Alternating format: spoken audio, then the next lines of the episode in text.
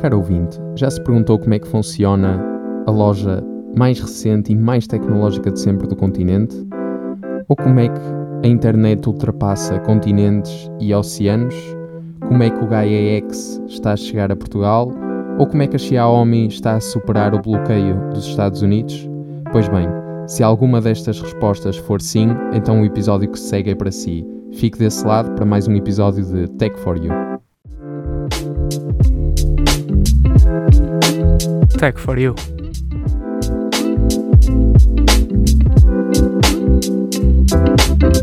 O teu podcast tecnológico. Sejam muito bem-vindos a mais um episódio de Tech for You. Este que é o nosso 15º episódio. O meu nome é João Pires e, como sempre, estou muito bem acompanhado pelo meu amigo Pedro Pacheco. Ora, boa tarde a todos. Ou boa noite, ou bom ou dia. boa noite, é? ou bom dia. Isso é sim, sempre, exato. É sempre, a qualquer altura, não é? Que o Tech for You vem a calhar. Ora, nós antes de começarmos este nosso 15º episódio, temos de fazer um pequeno esclarecimento inicial, talvez até um pedido de desculpas, Ahm, porque nós há 15 semanas, ou melhor, há 16 semanas que temos vindo a lançar ahm, episódios todas as semanas. É Aliás, se calhar já não são todas as semanas, porque houve uma semana em que tivemos um episódio especial, portanto, Sim, mas é capaz de ser 15 semanas, 15 sensivelmente, semanas. 15 semanas. por aí. Ah, é só fazer as contas, não é? Pedro? Exato, exatamente. É só fazer, Só as fazer contas. as contas. Uh, só que nós, a semana passada, pela primeira vez, não tivemos uh, nenhum episódio. Como bem sabem, aqueles que nos acompanham desde o início e que também foram acompanhando alguns episódios anteriores, tanto eu como o Pedro somos estudantes universitários e nem sempre o calendário académico permite que nós. É, é favorecível. é? Exatamente. Nem sempre permite que nós tenhamos a disponibilidade para gravar o Take for You, que é para nós muito importante, mas como é óbvio, as nossas obrigações académicas são sempre uh, a prioridade. Prioridade. Exatamente. Portanto, Exatamente. o nosso pedido de desculpa feito. Para compensar, esperamos trazer-vos neste 15º episódio um episódio muito especial. Uh, não especial no sentido de ser um episódio especial como já tivemos alguns, mas especial pelo seu conteúdo, pelas notícias que vamos trazer. Uh, e portanto, se alguma daquelas perguntas que eu fiz inicialmente a resposta for sim, certamente será um episódio uh, excelente. E com tudo para dar certo. E com não é? tudo para dar certo, Pedro, como tu bem gostas de dizer. E olha, e por falar em dar certo, diz-me lá então que notícias é que nós vamos trazer neste 15º episódio. Ora, Carlos João, no, no episódio desta semana vamos falar sobre, sobre a plataforma Gaia X, sobre os futuros cabos submarinos, eh, sobre a Xiaomi, sobre o continente mais tecnológico de sempre, entre muitos outros temas. Portanto, fiquem por aí, não é? Exatamente, fiquem desse lado e agora, como é hábito, apesar desta semana de interrupção, mantemos sempre a qualidade de sempre e a estrutura do costume. E portanto, sem mais demoras, a nossa primeira rúbrica, o que é nacional, é que é bom.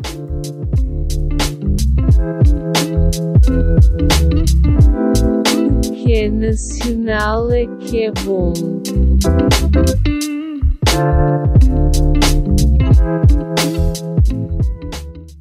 Ora, e para começar com o pé direito, esta nossa primeira rúbrica deste 15º episódio, eh, uma notícia que certamente agradará àqueles que desejam ver Portugal eh, a marcar um importante marco eh, na história tecnológica, pelo menos europeia, já para não falar da mundial. Eh, e assim sendo, Portugal passa a fazer parte do Gaia X, uma iniciativa europeia que pretende fazer frente ao domínio das gigantes de tecnologia. Esta plataforma para a soberania digital da Europa integra empresas europeias com interesse na economia dos dados e da cloud. Segundo o reitor da Universidade de Aveiro, é um bom sinal para o futuro, de salientar a escolha da Universidade, a Universidade de Aveiro, eh, como local para a cerimónia oficial de adesão de Portugal à iniciativa. Uh, com esta adesão promovida pelo governo português através da Secretaria de Estado para a Transição Digital e também o TIS.pt, que é a entidade responsável pela dinamização e opera- operacionalização, assim é que é, do Hub, o país passa a fazer assim parte desta rede europeia, que é no fundo uma espécie de federação de entidades com interesse na economia de dados e também da cloud.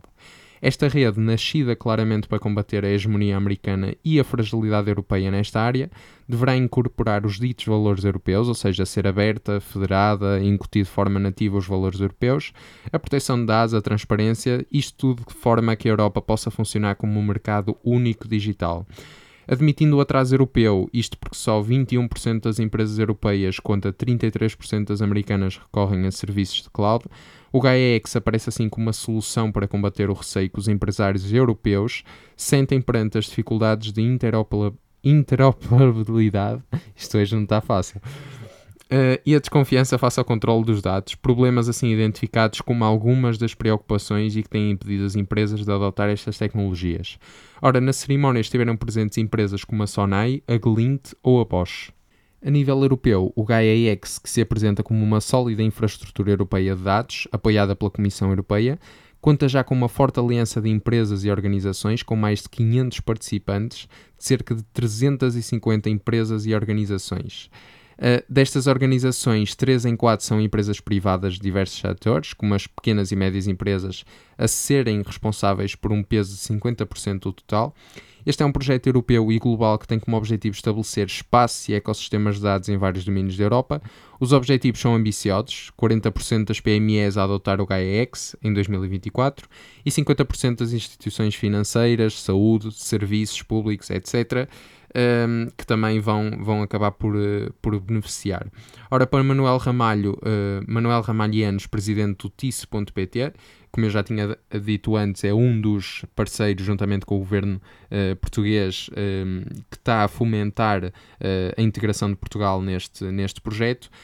segundo o mesmo, a criação do Hub Português do GAEX vai permitir às empresas nacionais acederem a uma plataforma de inovação única, fomentando a sua competitividade e a prosperidade europeia. Ora, João, e de certo é um serviço que acredito eu que irá ter futuro cá não só, não só cá em Portugal, mas também na Europa, não é? E certamente é, é uma federação, digamos assim, que. É uma espécie creio... de liga para, para o desenvolvimento Exatamente, tecnológico. Exatamente, creio que, que é uma ótima ideia e um ótimo, e um ótimo projeto. E por falar em inovações, não é por acaso que uma loja que funciona com uma, uma espécie de comando central, que é a app do continente, devidamente instalada num smartphone, está situada em frente ao Jardim do Arco do Cego, em Lisboa. Local de reunião habitual de jovens, universitários sobretudo, um público familiarizado com tecnologia e com a utilização do smartphone em quase tudo o que faz. Frederico Santos corrobora que tudo isso pesou, mas diz que o espaço cumpre ainda outras premissas. O primeiro passo acontece antes. Os torniquetes de entrada na loja só se abrem mediante o reconhecimento da aplicação do continente instalado no smartphone do cliente. Um processo semelhante a passar o passe nos torniquetes do, do metro, mas em vez do, do passe, a aplicação mostra um QR Code que, que deve ser exibido na entrada da loja e que desbloqueia a sua abertura. É o único momento em que o smartphone é, é necessário. A aplicação é, é a chave no que respeita uh, à transação e o respectivo pagamento. A emissão de uma fatura em papel é também descartada. Se o cliente não paga na caixa, também não recebe fatura física. No entanto, sendo uma, uma obrigação legal, uh, o Continente apresenta uma solução de, de fatura eletrónica, também configurada no cartão Continente e associada aos pagamentos realizados. Tudo isto é ajudado por 230 câmaras, 400 sensores e 20 km de cabos, oferecendo uma experiência até agora única em Portugal ao utilizador. Olha, Pedro, deixa-me acrescentar que eu fiquei bastante agradado com esta, com esta nova iniciativa e com esta ideia uh, do continente. Nós não estamos aqui propriamente a fazer publicidade, mas a verdade é que temos que dar os parabéns uh, sim, sim, sim, à é cadeia verdade. de supermercados, é porque na realidade acabou, acabou por ter uma, uma ideia bastante positiva. Um, e deixa-me também dizer, de certa forma, que acabei por ficar um bocado triste com a reação de algumas pessoas que viram esta, esse surgimento desta, desta loja como eventualmente um, sei lá, um, um responsável principal pela diminuição do número de trabalhadores, nomeadamente os, as pessoas que trabalham nas caixas ou, ou, ou, algo que com esta nova tecnologia deixa de ser necessário, ainda que a reposição de estoque continue a ser, a ser feita por, por humanos. Uh, mas deixa-me dizer, da mesma forma que eu manifestei a minha opinião nas redes sociais, que acho que este argumento de que uh, esta nova iniciativa vai atirar trabalhos, isto foi uh, talvez os argumentos mais utilizados durante a Revolução Industrial. Porque toda a gente naquela altura uh, dizia isso para qualquer coisa. Ou seja, nós tínhamos pessoas que estavam simplesmente a controlar um elevador. Hoje em dia, qualquer pessoa entra autonomamente né, num elevador e consegue controlá-lo um, ehm, sem, sem a necessidade de estar lá alguém. E quem diz isso diz muitas outras coisas. uh, que entretanto foram adaptando. Portanto, eu não acho que este continente seja, um, seja o responsável por, se calhar, uh, fazer com que o desemprego aumente. Também eu, só há um agora, João. Não? É? Também só há um para já, eu sei, eu sei. E não é, não é significativo para, para, essas, eh, para essas contas. Mas o que eu estou a dizer é que se isto for aplicado até mais supermercados e uh, adotado em larga escala, não só em Portugal como na Europa e no resto do mundo, uh, eu julgo que o que vai acontecer é uma adaptação dos trabalhos e quem diz os hipermercados diz muitas outras coisas que estão a passar por uma, por uma mudança e portanto o que eu acho é que vai haver uma adaptação, vai haver novos trabalhos que provavelmente nem eu nem tu hoje sonhamos com eles, nem sabemos que é que poderão ser, mas que amanhã se calhar já vão ser uh, completamente normais. Não achas? Estás uma cara muito séria, acho que. eu estava a tentar acompanhar, eu sou, tá, eu sou sincero, mas, mas, mas, perdi a meio. Perdeste também? Perdi. Não, estou a brincar. brincar. Desligaste não, também. Imagina, uh, a, a posição de um encontro é Ok, vou usar uma analogia para isto. Tens duas força, más decisões. Força. Tens uma menos má e uma mais má. Uhum. E, e, tens que escolher uma das duas, estás a ver? Qual é que tu escolhes? A menos má, certo? Aquela que, exatamente, diminui as coisas é, é, é, literalmente isso. Não, não podes ter muitos empregos, nem, nem neste caso, continentes sem funcionários, não é? As duas não, não se corroboram uma à outra. Por, aca por acaso, ah, Pedro, é eu questão, acho É questão que... de encontrar um equilíbrio, estás a ver? É questão de... Em parte eu concordo contigo, mas acho que no caso das caixas, repara, Uh, uma das coisas que até se falou bastante com este surgimento deste continente moderno foi a questão de que a partir de agora qualquer furto deixa de ser possível. É impossível, é, é literalmente impossível fazer um furto numa loja tão tecnológica como esta. Porquê? Será? Será? Porque Se tu entrares momento... com a tua aplicação e eu entrar no, no momento em que tu entraste sem a aplicação. Não consegues. Não consegues. Não, mas as, em... portas, as portas têm que se abrir mecanicamente e tu tens que entrar de qualquer forma. Pedro, é assim, mas nós não estamos aqui para tentar arranjar formas de gamar, não é? Opa, pronto, então fico discriminado que o Tech4U não apoia nenhum tipo de atividade ilegal. Não, eu sei. Eu sei que tu estavas a tentar arranjar uma coisa que pudesse não, tar, não ter sido coberta por... Hum, pronto, enfim, pela tecnologia, mas eu acho que da forma, tudo aquilo que eu vi, as características que tu também agora falaste na notícia, uh, torna realmente impossível pessoas que e há casos em que nós sabemos, não é? Isso é, enfim, é do senso comum, que infelizmente pessoas que, enfim, colocam um artigozito ao bolso, não é? E também passam pela caixa sem pagar, mas não é do continente futurista, é outra, não é? uh, neste caso aqui torna-se impossível, porque lá está, ele controla, uh, o software controla e monitoriza toda a tua atividade, desde que passas pelo torniquete de entrada até que sais pelo, pelo, pelo mesmo torniquete, torniquete de saída. Exatamente. Ora, e surpreendente também foi para mim, uh, apesar de eu já ter uh, conhecimento do, dos cabos submarinos de que vou falar, uh, foi bastante surpreendente o novo estudo, digamos assim, feito, feito a pedido da Google. estudo este feito pela Copenhagen Economics, ainda que liderado, por assim dizer, pela Google. E assim sendo, os cabos submarinos Ela-Link e Equiano, isto hoje com nomes não está fácil, Uh, este segundo, financiado pela gigante americana, podem render até 500 milhões de euros por ano no PIB português. Ora, a gigante tecnológica afirma que os cabos terão um impacto nas melhorias da infraestrutura digital, quando estes estiverem operacionais, claro, uh, o que será daqui a cerca de um ano. O investimento nas infraestruturas como data centers, cabos submarinos e fibras terrestres vai permitir um melhor alcance, velocidade e estabilidade da internet, permitindo continuidade dos serviços digitais, Uh, no caso dos dois cabos, a Google afirma que Portugal tem uma oportunidade única de desenvolver a sua indústria de tecnologias de informação e comunicação. Esperam-se assim novos negócios, investimentos e melhorias tanto no comércio como na produtividade, gerando uh, novas oportunidades económicas.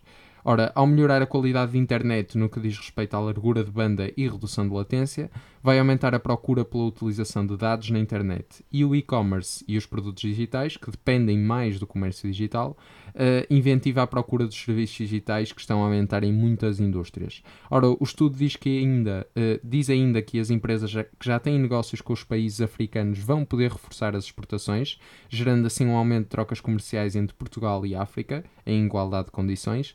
Uh, os cabos podem aumentar as exportações em países com maiores ou menores rendimentos, sendo uma oportunidade importante para as pequenas e médias empresas, pela redução de barreiras à entrada e também pela expansão nos mercados conectados.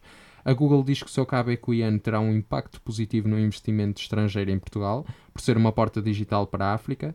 A conectividade adicional vai trazer benefícios relacionados ao bem-estar do consumidor, já que vão ter acesso a novos canais de distribuição de produtos existentes, como, eu já tinha dito, o e-commerce, mas também o streaming de música, vídeo, software e entre outros produtos de baixo custo, como a cloud, as redes sociais, motores de busca, etc. Ora, a área da saúde terá ainda novas soluções digitais e formas de trabalho, potenciando melhores resultados para os pacientes e possíveis reduções de custos. Também os serviços operacionais prestados aos alunos podem tornar-se digitais, resultando numa melhor qualidade e acesso à educação. O cabo Equian começa a operar em 2022, portanto já no próximo ano, ligando Portugal e África do Sul, terá várias ligações ao longo do caminho. Prevêem-se novas ramificações no futuro ao longo dessa rota. Ora, e passando à próxima notícia, a Comissão Nacional de Proteção de Dados considera que, recorrer ao software Respondos Lockdown Browser para avaliar estudantes à distância é suscetível de violar as disposições do, do Regulamento Geral de Proteção de Dados. O software usado pela Universidade do Minho vigia o computador no período do exame, vedando a possibilidade de aceder a outros navegadores. Também capta a imagem e som do estudante e do ambiente em redor, analisa os movimentos faciais e corporais para calcular a probabilidade de estar a copiar e, se essa for elevada, a prova tem que ser repetida. Na sua deliberação, o CNPD entende que há claramente a aplicação de padrões biométricos na utilização do rato, do teclado ou dos movimentos corporais do aluno, os quais não são transparentes nem para a Universidade do Minho nem para o utilizador, e que os estudantes, em plena pandemia, que aos estudantes, peço desculpa, em plena pandemia, não é dada outra hipótese uh, que não a de, de aceitar. Uh, esta anuência obrigatória contraria, uh, obviamente, as disposições do, do Regulamento Geral de Proteção de Dados, pois o consentimento tem de constituir uma manifestação de vontade inequívoca, específica e livre. Posto tudo isso, a CNPD avisou a Universidade do Minho que esta opção é suscetível de violar os princípios da, da licitude, da finalidade, da minimização dos dados e também da não tá, Também não está fácil. Pois, também não está fácil, João. Reconhecidos no, no regulamento atualmente em vigor. E ordenou-lhe que, que solicite à empresa de, de software uh, que apague todos os dados uh, pessoais que, que eventualmente se tinha recolhido. A Universidade do Minho tinha até à sexta-feira passada, dia 28 uh, de maio, para recorrer e assim o fez ao princípio da tarde. E muito bem a boas horas. Ora, e agora sem mais demoras para aquela que vai ser a nossa próxima rúbrica, que eu acho que está bastante interessante tá, neste tá, 15 tá. episódio. Tá, sim, senhor. Uh, e portanto, de seguida, migração tecnológica.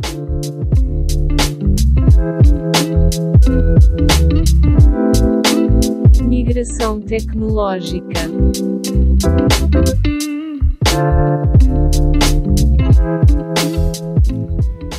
Ora Pedro, se bem te lembras, salvo erro no último episódio, talvez calhar até um bocadinho, um bocadinho antes, uh, tu caíste no erro de dizer Jeff Bezos, o CEO da Amazon. Ora, o antigo CEO. Na, o antigo CEO, depois corrigiste é o antigo CEO, mas na verdade tu até estavas correto, porque Jeff Bezos ainda não, não deixou o cargo de CEO. No entanto, uh, já anunciou quando é que o iria deixar. Ora, a Amazon revelou em fevereiro que Jeff Bezos deixaria o cargo de CEO, cargo que ocupou durante 27 anos, durante o terceiro trimestre deste ano. No entanto, o testemunho será passado mais cedo do que o anunciado, uma vez que Andy Jassy, eh, portanto, o novo eh, CEO, assumirá o cargo no dia 5 de julho. Ora, a Amazon começou a sua jornada enquanto livraria online, disponibilizando apenas um tipo de produto, Uh, e uma curiosidade engraçada é a história da Book Depository. Tu sabes qual é a história, Pedro? Não sei, João, elucida-me. Eu vou-te elucidar então. Então, a Book Depository, que é uma loja online de venda de livros que por acaso é a minha favorita, por acaso, calhou, por acaso. foi assim, foi assim uma, uma coincidência, uh, foi fundada por um ex-funcionário da Amazon e posteriormente foi comprada pela Amazon. Já viste? Quão genial foi? Tipo, vou sair da Amazon, criar a minha empresa, a Amazon compra, hein? fico com um salário maior que se estivesse a trabalhar para a Amazon. E no final é? No final é o win-win. Não, é só fazer as contas. É só fazer. Pois. É isso. é isso. Não, não. Agora tiveste. Tiveste bem. Ora, agora depois de quase 30 anos, 27 para ser mais preciso, é uma das maiores plataformas de e-commerce a operar no mundo inteiro, isto relativamente à Amazon. Segundo Jeff Bezos, durante uma reunião de acionistas da Amazon, eh, escolheram essa data porque era sentimental para o próprio eh, e pergunta-se o cara, o cara ouvinte, sentimental porquê? Ora, foi exatamente nessa data, há 27 anos, portanto a 5 de julho, que a Amazon foi fundada. E, portanto, Jeff Bezos quer deixar uh, o cargo de CEO uh, no mesmo dia em que fundou uh, a empresa. Jeff Bezos, 57 anos e com uma fortuna pessoal de mais de 150 mil milhões de dólares. Uau! Casavas-te com este dinheiro, Pedro? com esse dinheiro, acho que todos os dias da minha vida era um casamento, não? ah, é muito bom. Uh, ora, Jeff Bezos dedicou grande parte da sua vida a um projeto que não vai abandonar, porque, embora deixe o cargo de CEO, tornar-se-á diretor executivo e concentrar-se-á, assim é que é, em novos produtos e iniciativas. Ora, além da Amazon, Bezos possui ainda outros projetos, como o The Washington Post, o famoso jornal uh, norte-americano, e a Blue Origin, para a qual já revelou ter grandes uh, aspirações, como viagens espaciais turísticas. Uh, portanto, aqui uma espécie de concorrente. Hum, se calhar não tão concorrente, mas da SpaceX. Não é? Um facto é que eles concorreram os dois ao mesmo programa da NASA, não é? Encontrou outros. Isso é verdade, isso é verdade. Conversas, e também, conversas, e também concorrem para, para ser o, o número um na lista dos mais ricos em todo o mundo. Sim, é verdade. E este ano já tivemos várias trocas entre o Elon Musk e o Jeff Bezos na, na tabela. Portanto, Ora, e, passar, e passando do, de uma saída para uma entrada, uh, já está a funcionar o Per iMuter, uh, um supercomputador uh, pensado especificamente para tarefas relacionadas com algoritmos de inteligência artificial, capaz de realizar, e agora estejam atentos, 4 quadrilhões de operações de, de ponto flutuante por segundo, flops, torna-se assim o supercomputador dedicado à inteligência artificial mais poderoso da atualidade. O projeto foi executado em conjunto uh, pelas tecnológicas HP e NVIDIA e instalado no Centro de Computação Científica Pesquisa Energética nos Estados Unidos, situado na, na Califórnia.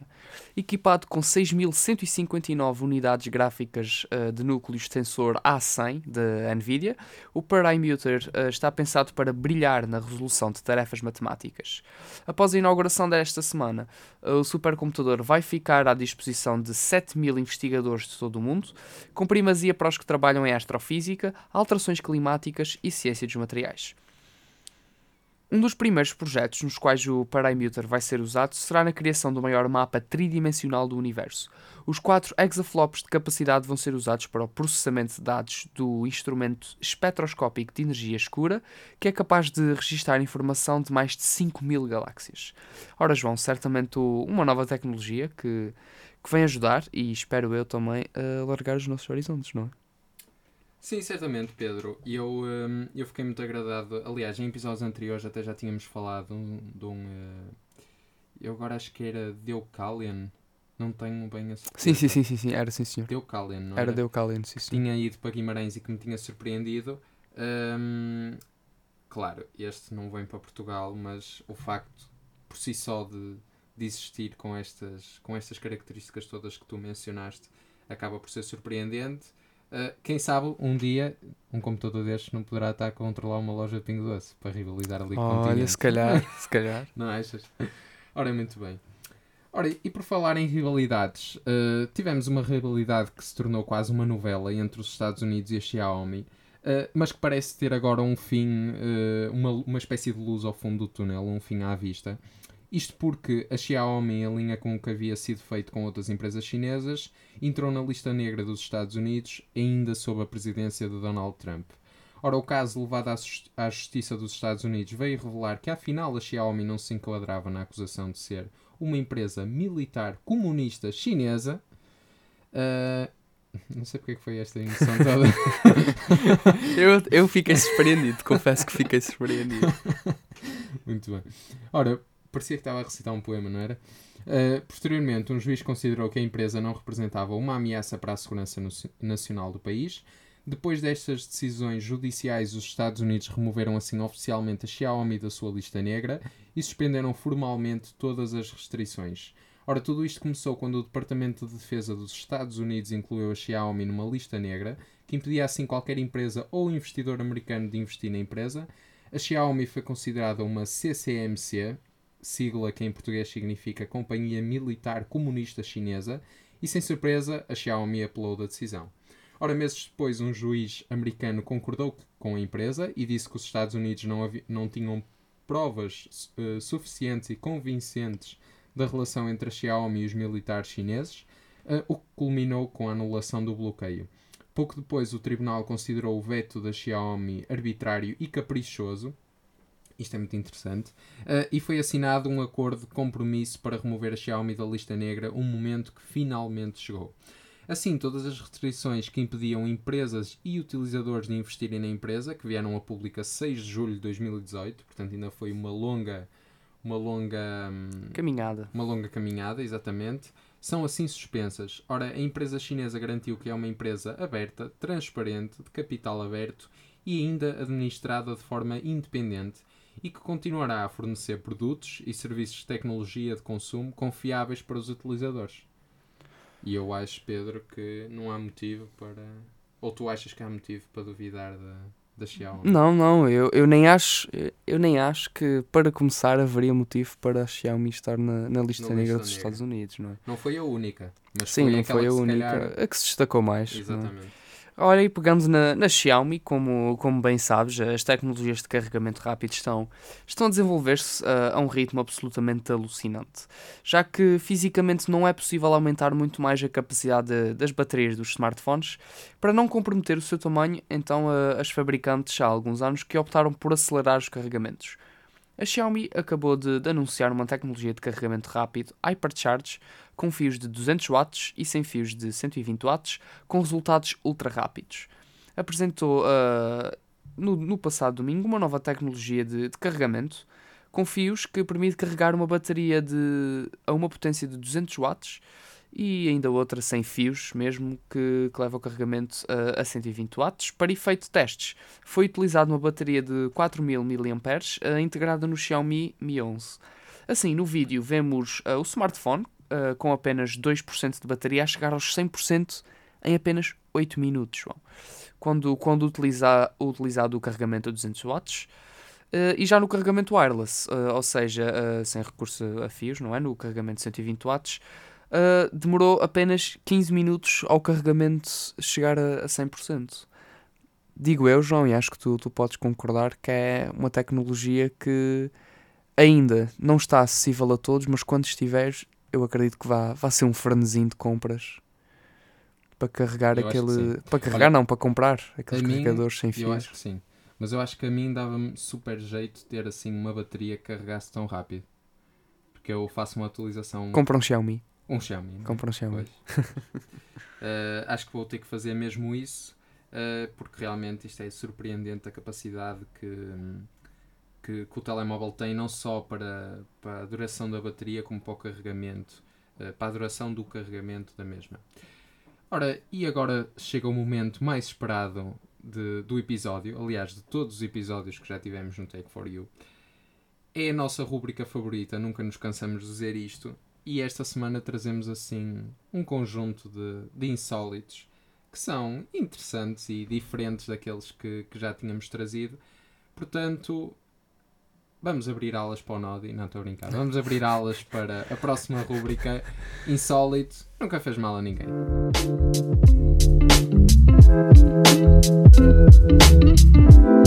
Insólito nunca fez mal a ninguém.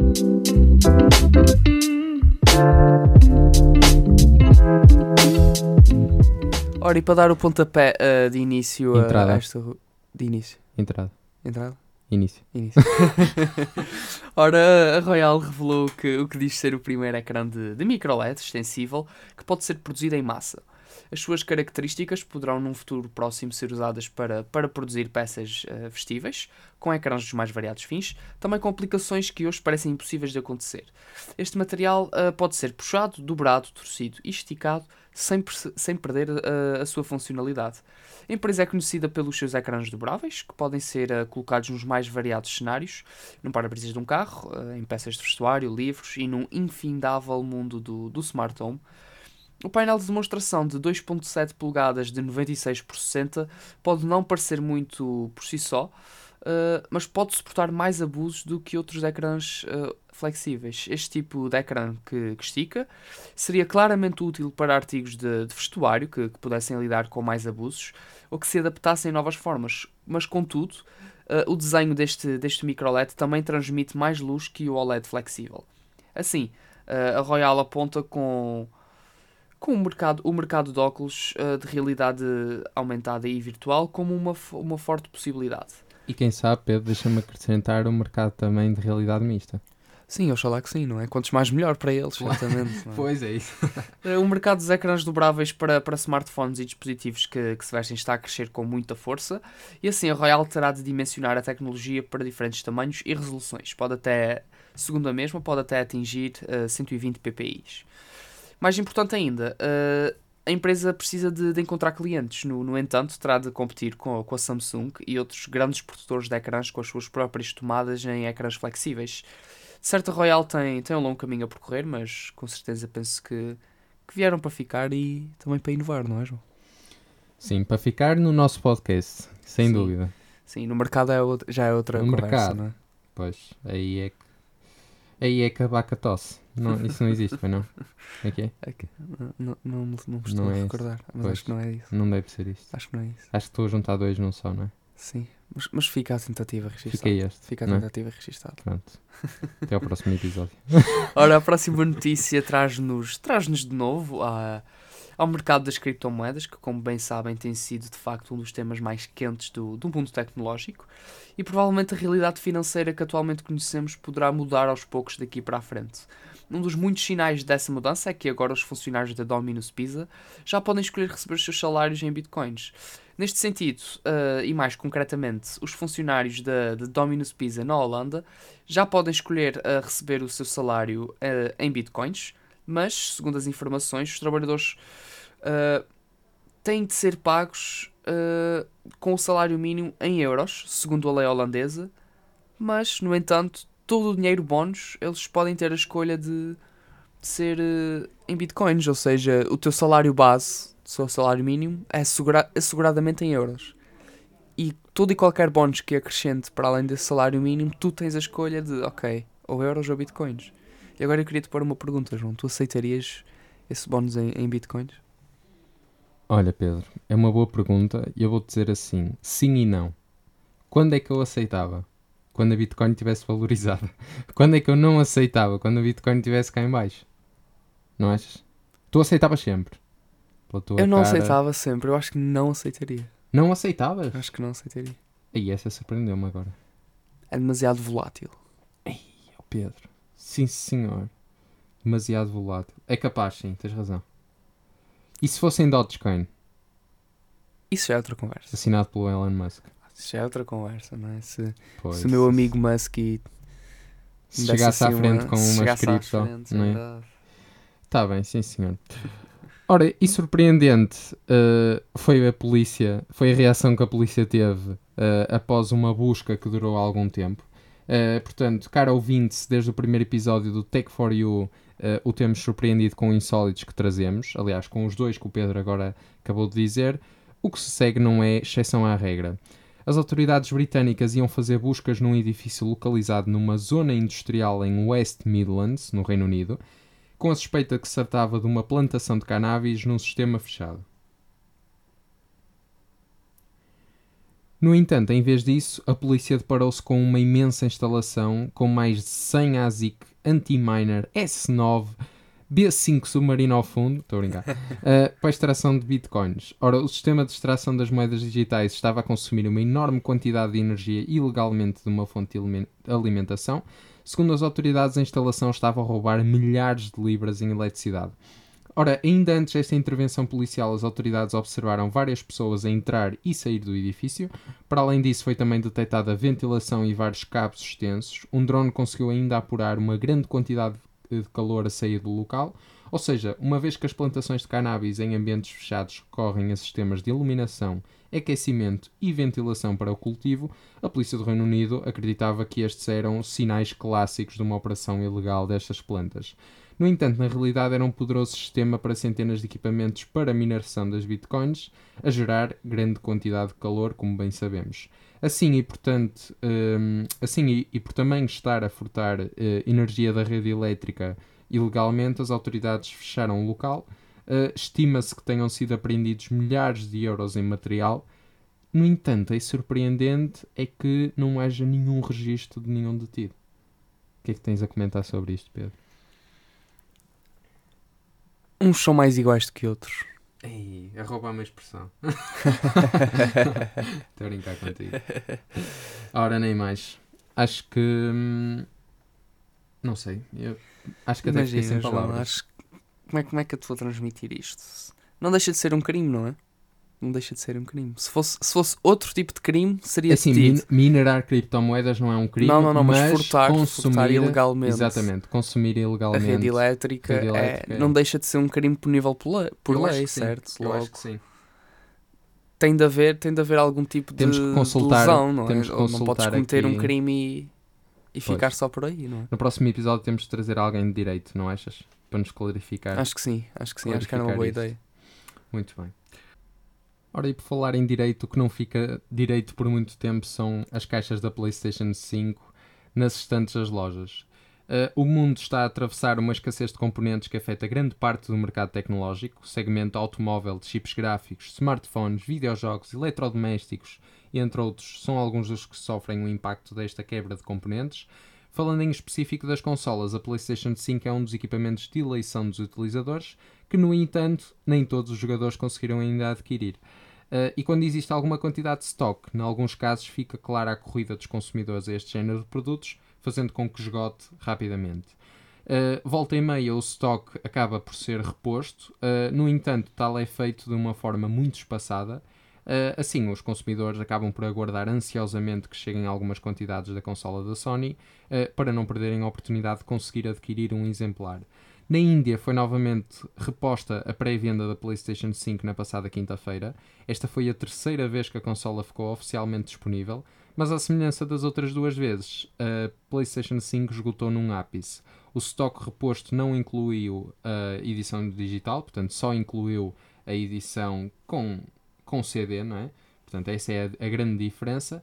Um, a PlayStation 5 acabou por estar disponível em várias lojas online, inclusive em plataformas populares, mas nenhuma das lojas o estoque aguentou por muito tempo. Em alguns casos, todas as unidades foram mesmo vendidas numa questão de alguns segundos, o que é bastante surpreendente. Para já não se sabe quando é que a Sony irá novamente repor o seu estoque de PlayStation 5. Os sortudos que conseguiram encomendar um exemplar terão a sua consola em casa a partir do dia 7 de junho, portanto já não faltará muito. A espera não vai ser muito longa. De, de salientar o a partir de. A partir de depois. Pois.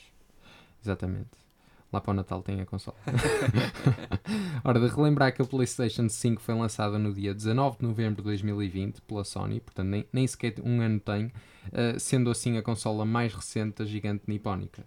E Pedro, a pergunta que eu te deixo, eu sei que tu és mais fã das consolas da Nintendo, não é verdade? É verdade. Mas a pergunta que te deixo é: se tu tivesse a oportunidade, ou seja, se o stock não fosse um entrave, uh, comprarias a PlayStation 5? Tendo em conta eu também não o valor, gosto. tendo em conta o Não, valor. não também. gosto muito de, de jogar Playstation. Não, nada a ver contra, contra, contra a Playstation em si, nada a ver contra a marca em si. Nós sabemos que tens, nós sabemos. Estou a brincar. E nada contra, nada contra de, de quem joga e de quem gosta de jogar Playstation. Pô, vê lá que eu sou um, diria um que menino da não. PlayStation. Diria que não, não faz parte de, do meu leque de gostos. Sim, senhor. Sim, de- eu, eu vou-te vou -te ser muito sincero. Por acaso, de todas as, as consolas, a PlayStation foi aquela que eu tive. Também tive uma Sega, Sim, também tive uma Playstation. mas, mas acabei por ter uma Nunca PSP e uma PS3. Foi a última que eu Olha, tive, sempre- até foi uma PlayStation 3. Sempre são melhores que a dois, não é? Ah, pois, sem dúvida. Ahm, mas ultimamente por acaso não tenho tido assim eh, muita disponibilidade para jogar. No entanto, acho que se comprasse uma, uma consola num futuro. ehm, Eu acho que a tua disponibilidade ia se manter a mesma. a, a disponibilidade, sim, sem dúvida. Mas se eu comprasse, eu acho que não compraria uma PlayStation 5, para ser Não. sincero. Comprava uma Xbox. Uma Xbox. Acho que neste momento, para mim, está mais atraente a Xbox. Acho, acho que fazes bem, João. Acho que Acho que, acho que era uma boa decisão. Era. Mas também não gosto de jogar Xbox. Também não gostas, Fico discriminado também aqui. Também não gosto de Nintendo. Toma, embrulha. Ora bem, e esta semana não vamos ter nenhum nomeado para Guru da Semana. Estou a brincar, o Guru da Semana sou eu e o Pedro, não, nada disso. Ahm, também não vamos ter recomendações ah, e, portanto, vamos passar à nossa última rúbrica, que como o nosso, nosso presidente, o líder da, da ONU bem gosta de dizer, António Guterres, é só fazer as contas.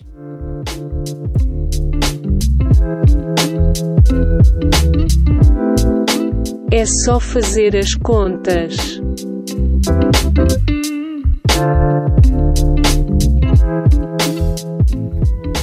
Ora, e para terminar este nosso 15 episódio, temos aqui um estudo que a mim até me surpreendeu, vou ser sincero.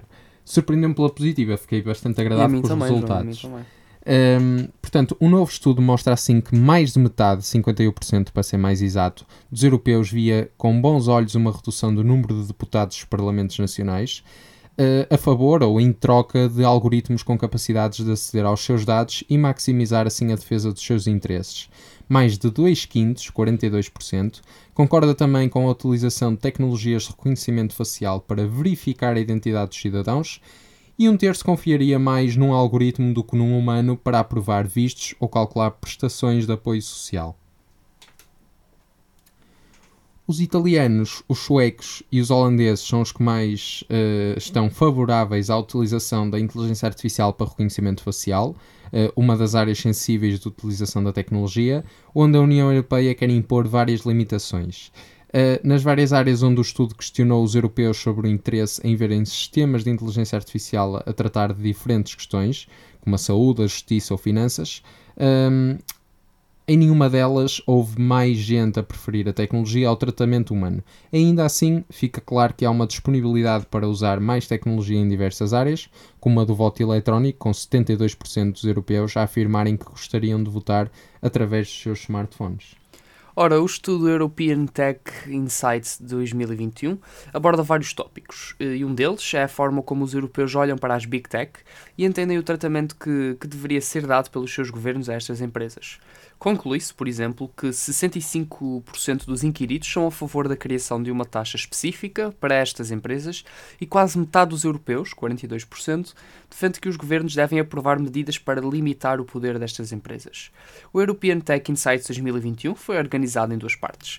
A primeira analisa a forma como a pandemia alterou a percepção e os hábitos dos europeus em áreas como a saúde, trabalho ou interações sociais. E a segunda foca-se na forma como estamos a adotar e a olhar para, para tecnologias emergentes. As conclusões detalhadas eh, neste artigo integram a segunda parte do estudo. Portugal eh, não foi um dos países incluídos na pesquisa conduzida pelo, pelo US Center for the Governance of Change, eh, que inquiriu cerca de 2.700 europeus no passado mês de janeiro. Deixa-me dizer-te, João, que 2.700 para uma Europa toda, Acaba por ser uma, uma representatividade relativamente uma pequena. amostra muito pequena. Acho que sim.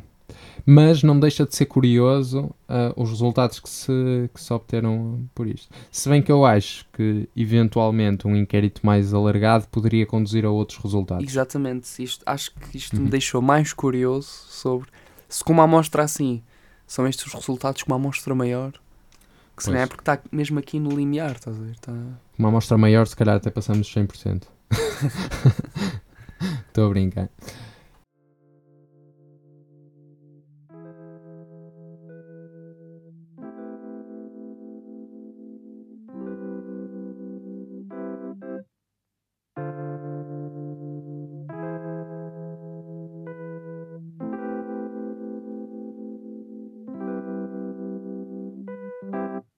15 episódio de Tech for You chega assim ao fim. Esperamos que tenham gostado e que tenham estado desse lado. Podem seguir-nos no Instagram em techforyou.ar, deixar-vos deixar-nos lá o, o vosso feedback e a vossa opinião e sugestões. E Babo Benfica. E viva o Benfica. É, é mais, no meu caso é mais Viva ao Porto. Viva o não é? Porto. Viva ao Porto. Mas Ah, eu estou sempre a brincar com o Pedro. Portanto é Viva ao Benfica. e ao Seixal City que perdeu a final da Champions. Não vais comentar, vais-te remeter ao silêncio. exa- olha, exatamente. É isso, não é? Exatamente. Pronto. Então, até para a semana, não é? Até terça. Até terça. Fiquem bem.